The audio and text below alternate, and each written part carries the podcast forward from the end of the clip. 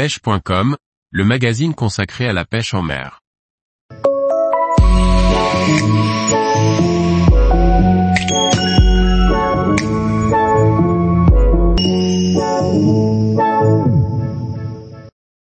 Pêcher la carpe à la mouche, quelle stratégie et mouche utiliser?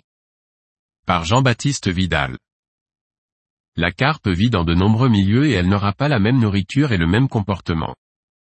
Connaître son alimentation, ses habitudes est nécessaire pour les pêcher, notamment à vue en eau claire. Voici quelques conseils pour réussir. Les carpes ont une alimentation variée. Elles peuvent autant se nourrir sur le fond de larves, vers, et donc fouiller dans la vase que, chasser, et, taper, dans de petits poissons, larves de libellules, ou encore rechercher les écrevisses. Dans tous les cas, leur comportement dépendra de leur alimentation et donc du milieu dans lequel elles vivent.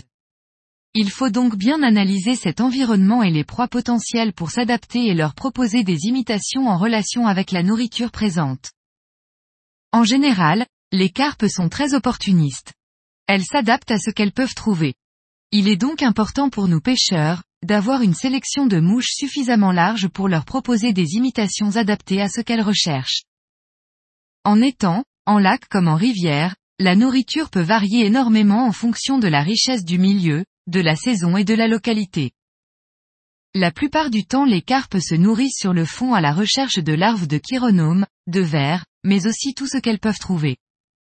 Si le milieu est riche en écrevisses, c'est un mets de choix pour elles tout comme les petits poissons qui vont leur apporter des protéines au moment où elles en ont besoin.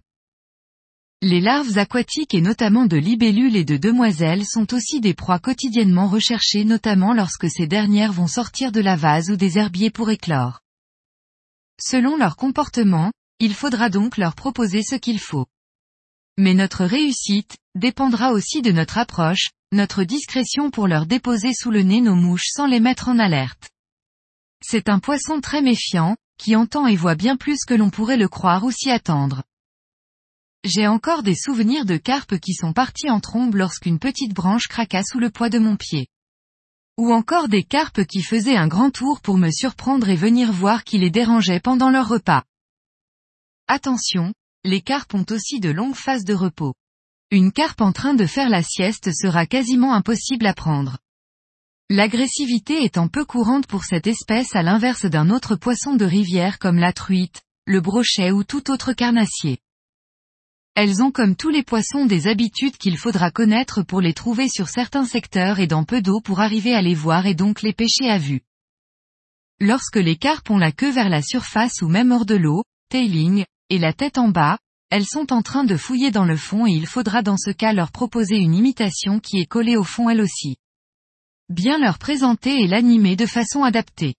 Les nymphes lestées, Kiro, gros gamard, streamer en peau de lapin et, ou marabout sont de premiers choix. Dans ce cas, j'essaye souvent d'intercepter leur trajectoire en lançant en amont de leur déplacement. Une fois ma mouche posée au fond.